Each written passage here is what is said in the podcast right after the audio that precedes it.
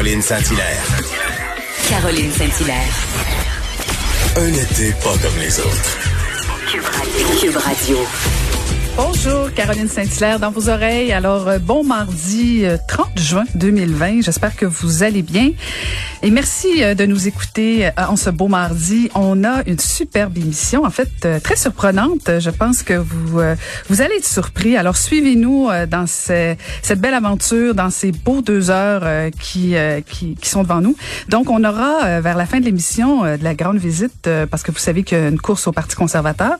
Alors, après avoir reçu Erin O'Toole, aujourd'hui, on va recevoir Peter McKay. Donc, euh, si vous avez des idées de questions, envoyez-nous ça euh, par Facebook. On est très, euh, très intéressés de savoir ce que vous auriez envie de, lui demander. Et on aura aussi, et là, je vous l'avoue, je me fais un peu plaisir, de la visite avec Shirley Theroux.